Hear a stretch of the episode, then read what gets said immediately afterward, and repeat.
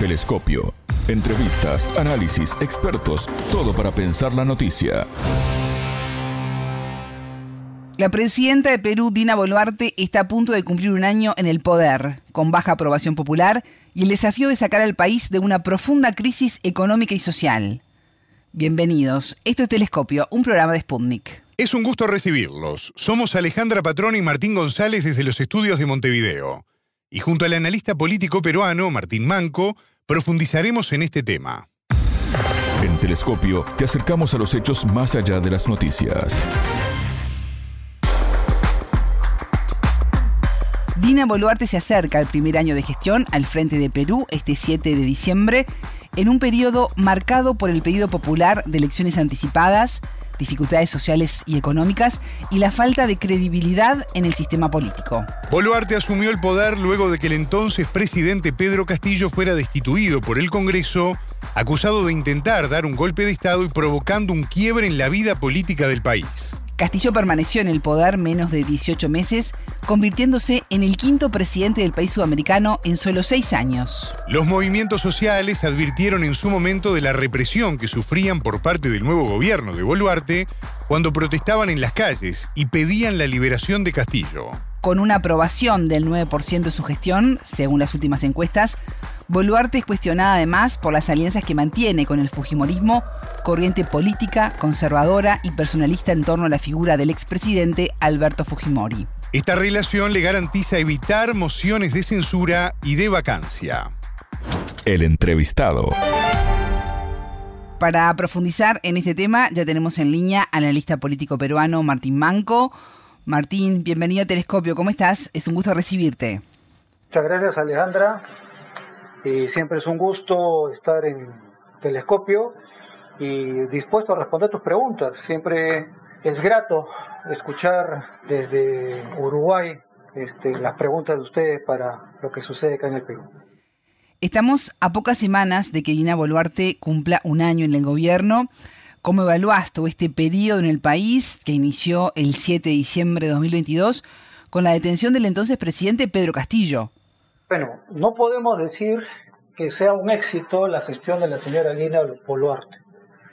Lamentablemente hay falencias en esta gestión, hay más allá de las críticas, no hay una estabilidad económica, ya se habla de una recesión, se está viendo una recesión económica, el nivel económico del país, ahí se está viendo afectado los bolsillos de los peruanos, hay una aparente calma, que no sabemos si sea por, por las eliminatorias que se esté aguantando, ¿verdad? la primera fase de las eliminatorias de fútbol ya han pasado, donde, como tú sabes, eh, Perú prácticamente está al final, así que no sé qué vaya a pasar en los siguientes meses. Eh, definitivamente una gestión mal llevada, y eso lo vemos ante las constantes mentiras de, que, se esbozan en el gobierno, como por ejemplo haber tenido una reunión con el Papa cuando no fue así, haber tenido una reunión con Joe Biden cuando al final no fue así, y creo que al final fueron puros selfies que se hicieron con él, y lo cual generó la caída de la ministra de Relaciones Exteriores y la renuncia del embajador del Perú en, Estados Unidos. Entonces, en definitiva, eh, es una gestión que está teniendo o está culminando los, procesos de caída que tiene todo régimen y el cual pareciera que este año vamos a, tener sorpresas no esperadas, toda vez que también la gestión del Congreso no, es la, no ha sido no es la más adecuada, no teniendo el favoritismo de la población. Con relación al señor Pedro Castillo, pues él sigue su proceso por el tema de haber pretendido dar un golpe de Estado. Ese es un proceso que sigue en, su etapa de intermedia, en la cual pues ya se han presentado las acusaciones del Ministerio Público por tal sentido. Será pues la justicia peruana la que al final resuelva. Si es que realmente hubo una intención eh, premeditada o fue inducido a, a realizar pues un golpe de Estado. Martín, durante la presentación del último avance bimestral de gestión, la presidenta aseguró que todos los ministros están en constante evaluación. ¿Se pueden venir cambios? Bueno, ya hubo el cambio de la primer ministra y ministra de Relaciones Exteriores, la renuncia del embajador porque no llegaron a concretar la reunión supuestamente que ella dijo y promovió tener con Biden. Yo por el momento creo que no va a hacer muchos cambios ella en cuanto a los ministros, ¿no? Eso es para dar a denotar que hay una estabilidad política en el país. Sin embargo, como dice ese dicho anglosajón, el diablo está en los detalles, ¿no? Y, y, los detalles están en que la población está descontenta. Entonces, es algo que la señora Boluarte no ha podido eh, mejorar en su actual gobierno y está desatendiendo pues a la población peruana en muchas de sus necesidades, entre ellas pues la situación económica. Se está priorizando mucho el, sostener el modelo del, Banco Mundial, del, del Banco Central de Reserva, y obviamente los más afectados son aquellas personas con más necesidades económicas. Martín, en las últimas encuestas que aparecen sobre Boluarte se registra un 9% de aprobación. La mandataria es rechazada por el 84,3% del país porque, según estas encuestas, no atiende las necesidades del pueblo, busca su beneficio propio y no tiene liderazgo. ¿Esto puede revertirse? ¿De qué manera? Efectivamente, las encuestadoras han señalado pues la poca aceptación que tiene ante la población la señora Boluarte, ¿no? Más allá del hecho de, de que sea una presidenta o presidente es el hecho de cómo va su gestión y que efectivamente no ha atendido y no atiende las necesidades de la población. Por eso es que la señora Boluarte pues tiene un índice muy bajo, muy bajo de la aceptación a nivel nacional. Sí, efectivamente está favoreciendo a intereses personales. al parecer incluso se ha podido observar que de su entorno han salido los más favorecidos y obviamente se ha buscado eh, congraciar con el Congreso a fin de que le permitan pues estas salidas del país bajo la el manejo de una gobernación o de un gobierno virtual o, o, de atender virtualmente pues las cuestiones de Estado, dado que no hay un, un vicepresidente que la pueda reemplazar. Entonces, en ese sentido, sí, hay un gran descontento. Una de ellas es la economía, la inflación, una inflación un poco disfrazada, pero los precios siguen subiendo. La desatención a las necesidades de la población, las más desfavorecidas. Es por ello que cada vez más la gestión de la señora Boluarte pues, está de mal en peor. La encuesta habla además de que el Congreso tiene 5% de respaldo. ¿Cómo afecta todo esto la gobernabilidad del país? Eh, como te digo, se ha paralizado el tema de las eliminatorias definitivamente, ¿no? Por eso yo digo, el tema no lo vamos a ver ahorita, ¿no? Lo vamos a ver quizás en las siguientes semanas, ya la reacción de la población, porque ya no hay con qué distraerlos, ¿no? Como decían los romanos, dale pan y circo, ¿no? Pero el pan está siendo muy caro, la economía está muy, muy, muy, este, tambaleante acá en el Perú, ¿no? Y el circo, pues, como tú ves, Perú está en la cola. Entonces, eh, la situación le ha salido al revés a la presidenta. Entonces, eso también repercute en el Congreso, definitivamente. Y en todo caso, pues, todo esto lo vamos a ver en las próximas semanas, qué es lo que, cómo va a reaccionar la población y qué es lo que va a pasar con este gobierno y el Congreso, que definitivamente la estabilidad política no, es, no estamos en la mejor situación de estabilidad política. Hay una aparentemente calma que se ha generado por las eliminatorias o por el proceso de eliminatorias de esta primera fase, pero que ahora volvemos a la realidad, ¿no? Entonces vamos a mirarnos las caras nuevamente y, y ahora qué va a pasar es lo que la gran incógnita que yo también tengo mi pregunta es qué va a pasar con estos bajos puntajes que tiene el Congreso y la presidenta y si va a haber algún cambio político o de repente algunas salidas pacíficas o salidas traumáticas, que eso no queremos que se den en el Perú, pero no le veo mucho futuro este, a, la, a la presidenta Boluarte si sigue manteniendo la línea que mantiene y el Congreso menos. ¿Cómo viste la decisión del Congreso de otorgar al Poder Ejecutivo para que pueda legislar en temas de seguridad ciudadana disponer además de medidas para el deshacinamiento de los establecimientos penitenciarios, como la regulación de la vigilancia electrónica, requisitos para la suspensión de la condena y la prisión preventiva. ¿Cómo ves esta norma? Eh, el tema que Lima y gran parte del país está viendo afectado por una criminalidad muy alta. Entonces, eh, estas medidas hasta cierto punto son necesarias, pero hay algunas que pueden terminar chocando o violando derechos fundamentales o constitucionales. Lamentablemente tenemos una criminalidad muy alta a nivel nacional, venida del extranjero, no solamente por los venezolanos, también colombianos y en algunos lugares por brasileños que afectan a la este, a la tranquilidad y la y la paz del país. Entonces, ese es en ese sentido que yo considero de que quizás en ese en este en esta oportunidad el legislativo está buscando generar una forma de seguridad en el país. Eh, una de esas medidas ha sido también incluso la, expulsión de, extranjeros que cometan delitos en el Perú. Entonces, eh, yo lo veo como una norma que eh, busca tratar de, de asegurar a la población, pero hay que tener cuidado de no violar derechos fundamentales.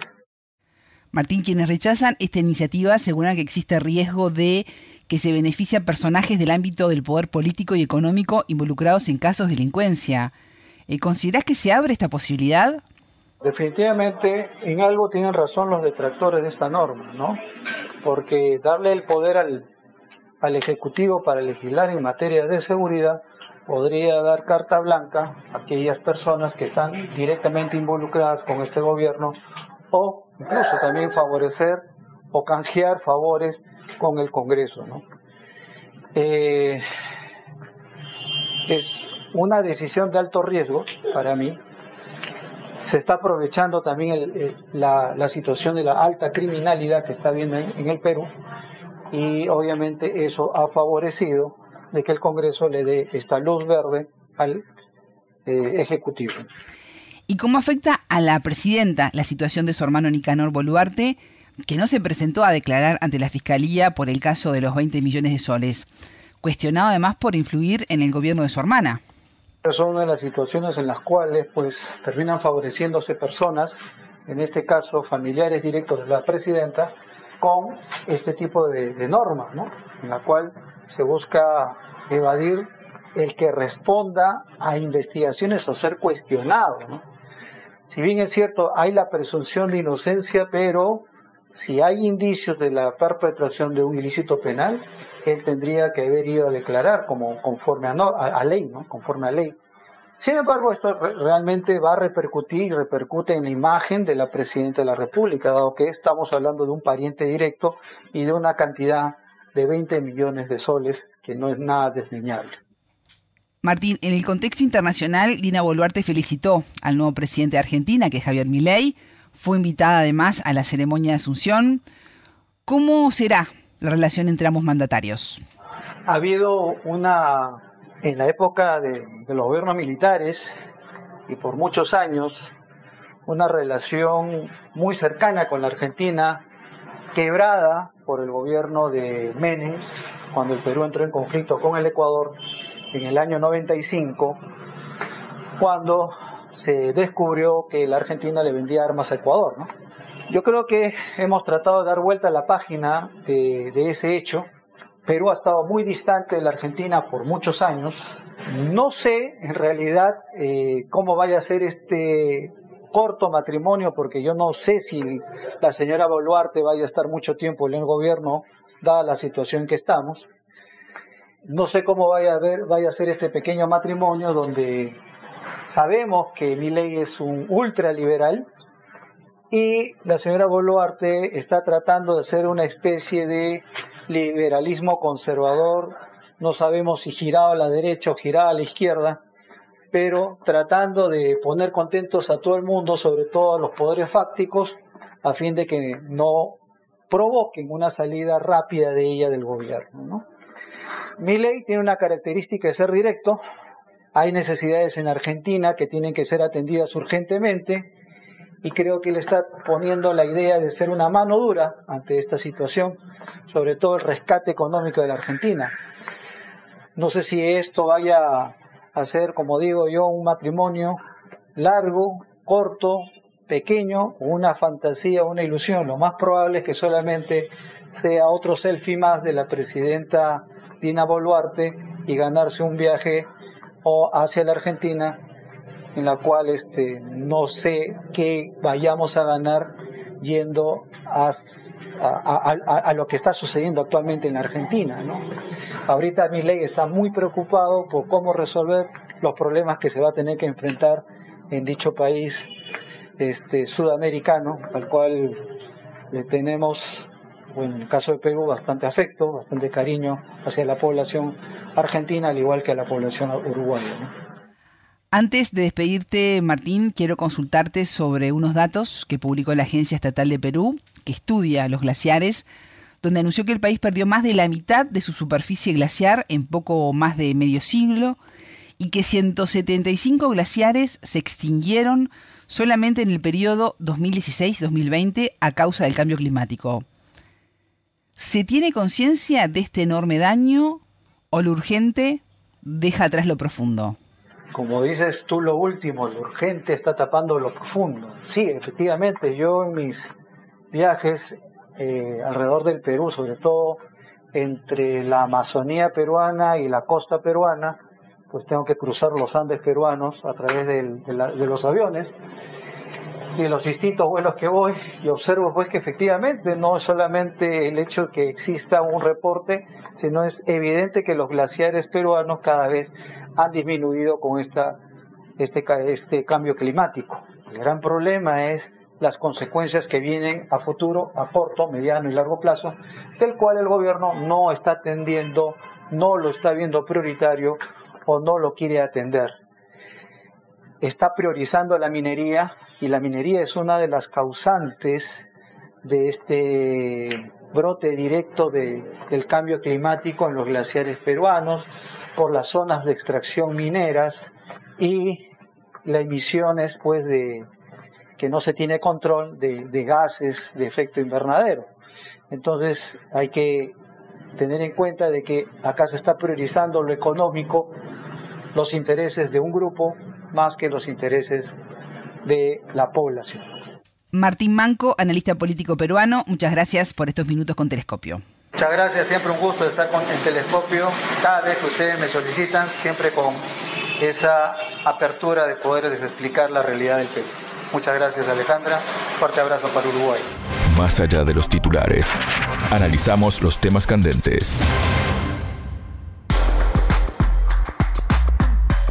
Sobre la alianza del gobierno de Dina Boluarte con el Fujimorismo y el futuro de Pedro Castillo, en Telescopio consultamos al investigador y analista político argentino Jair Sibel. Momento de análisis. En Perú hay una evidente disputa al interior del bloque de poder que se expresa a, partir de la elección del último presidente del Congreso. Recordemos que Dina Boluarte, la actual presidenta, fue elegida como vicepresidenta. Entonces, la primera persona en su línea sucesoria sería el presidente del Congreso. Hace muy poco una alianza entre el Fujimorismo y el partido de Vladimir Serrón, Perú Libre, que es el que impulsó en su momento a Castillo como candidato a presidente, y eligieron poner a eh, Soto el actual eh, presidente del Congreso. Ahora, después de esto, empezó toda una avanzada del Fujimorismo, de los sectores más conservadores, sobre la justicia. ¿Qué es lo que buscan? Bueno, buscan modificar los principales tribunales encargados de investigar casos de corrupción muy sensibles que tienen en la mira no solo a Keiko Fujimori, sino a todo un entramado de poder vinculado a Fuerza Popular, que es el partido del Fujimorismo. ¿Y de qué tan buena salud cuenta esta alianza entre el gobierno de Boluarte y el Fujimorismo? Eh, la verdad es que es una alianza muy eh, prebendaria y frágil, basada en que eh, entiendo que Keiko Fujimori lo que quiere es seguir cogobernando el país, poniendo ministros. Recordemos que esta semana hubo un cambio de seis ministerios eh, y uno de ellos fue ocupado por un cuadro del Fujimorismo pero al mismo tiempo no quiere quemarse siendo la cara que se exponga gobernando el país. Entonces, en cierta medida le sirve que Dina Boluarte siga ocupando el cargo presidencial, pero muy condicionada por el Fujimorismo.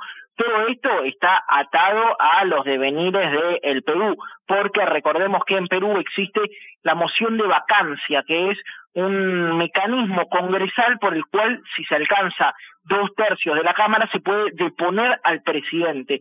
Hoy en día el Fujimorismo por sí mismo no los tiene, pero tiene la capacidad de articular alianzas para deponer a la presidenta. Entonces, la alianza es muy frágil y está sometida básicamente a los intereses de Keiko Fujimori. Esta alianza le impide, por ejemplo, al Congreso eh, aplicar la, la vacancia a Boluarte, que sí padeció Castillo. Castillo finalmente no dieron los votos para que se hiciera la vacancia, por eso Castillo llama al cierre del Congreso, a, censurar el Congreso, eh, pero fue el presidente que tuvo que afrontar más mociones de censura y de vacancia durante todo su mandato, no solamente contra él, sino contra sus ministros, su ministro del Interior, su jefe de gabinete. La realidad es que Perú tiene un sistema político que no es ni un presidencialismo ni un parlamentarismo, y esto lo que hace es complicar muchísimo la ejecución de normas, ¿no? El poder del presidente está muy limitado, entonces aquel presidente al que eligen las mayorías está muy condicionado por la suma de las minorías que son las bancadas congresales. Un sistema muy complejo en el que las pequeñas minorías tienen capacidad de condicionar a, los representantes populares. Ahora, Jair, Castillo continúa detenido desde el pasado 7 de diciembre. Eh, organismos internacionales Dicen que el Congreso lo destituyó con un procedimiento arbitrario e ilegal. ¿Cómo viste tú todo ese proceso y las garantías del mismo? La verdad que es un proceso muy viciado. Eh, Castillo eh, está imputado por rebelión, que es una, una carátula que no se acerca ni por poco a lo que podrían imputarle. La defensa de Castillo está a cargo de Eugenio Zaffaroni, el jurista argentino, y de Guido Croxato, y lo que defienden es que ni siquiera hubo una tentativa de rebelión en el caso en el que se lo imputa a Castillo.